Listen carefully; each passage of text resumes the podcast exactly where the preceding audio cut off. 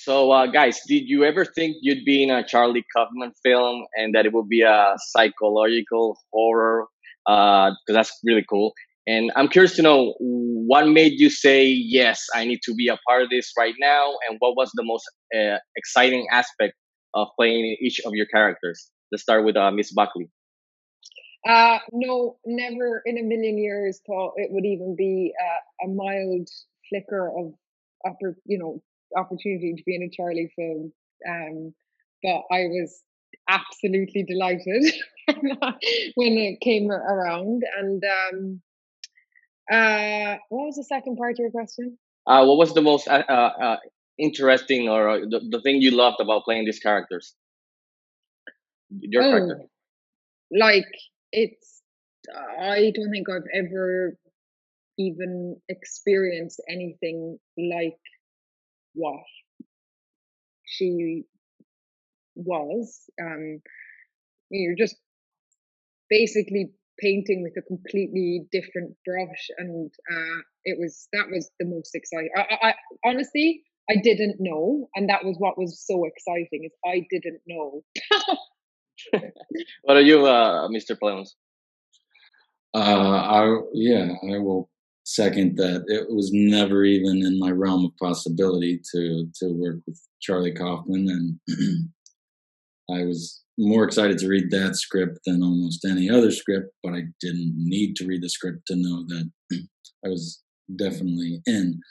Um, and yeah, it was just a totally isolated experience. There's no point of reference that you can say, okay, so, you know, sort of reminds me of this or it reminds me of that. There was just none of that. So it was like completely new terrain and uncharted territory. And Charlie encouraged us to go forth and see what happens, you know.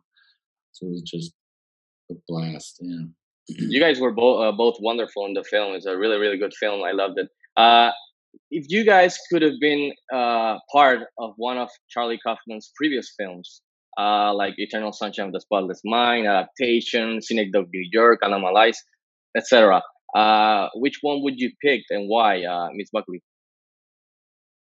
Oh God, maybe I'd be the flower in adaptation. That's nice. Everyone else is too good. I think I would have been the flower. How about you, Mister? That's a that's a good pick. That, that's out. I thought what about you, Mister? Yeah, sorry. Go ahead. I thought of adaptation as well. Uh, like if Chris Cooper had an assistant uh, that just had one line. yeah. yeah. yeah.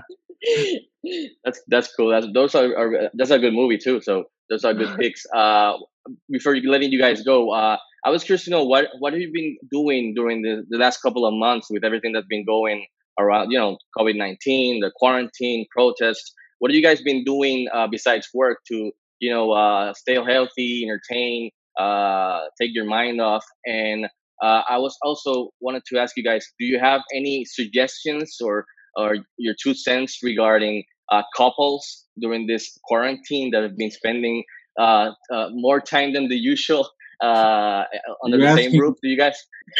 Have you seen? no, no, no, no. I'm okay, guys. I'm okay. okay. Just uh, you know, with the whole with the whole film, the story. And so, Miss Buckley, what what do you think? Uh, what have you been doing, and do you have any any advice?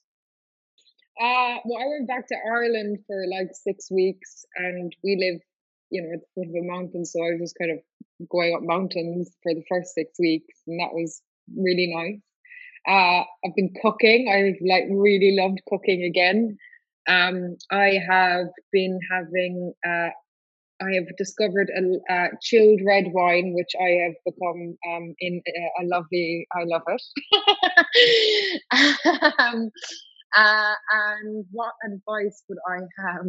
Um, I think people. Well, I don't know. I like, in a way, I know it's like intense, but it's probably the most honest you're going to be with each other. So yeah, go with that probably.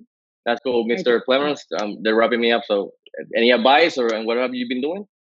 Just have a kid, you know, that'll, that'll do it. I have two girls. I have two girls. You know what I'm talking about. It's like you read the news in the morning or at night, and other than that, that's your focus, which is kind of nice, you know. Anyways, guys, uh, thank you for your time. I appreciate it, and congratulations on your new film. And stay safe, guys. Thank you. You too. Adios.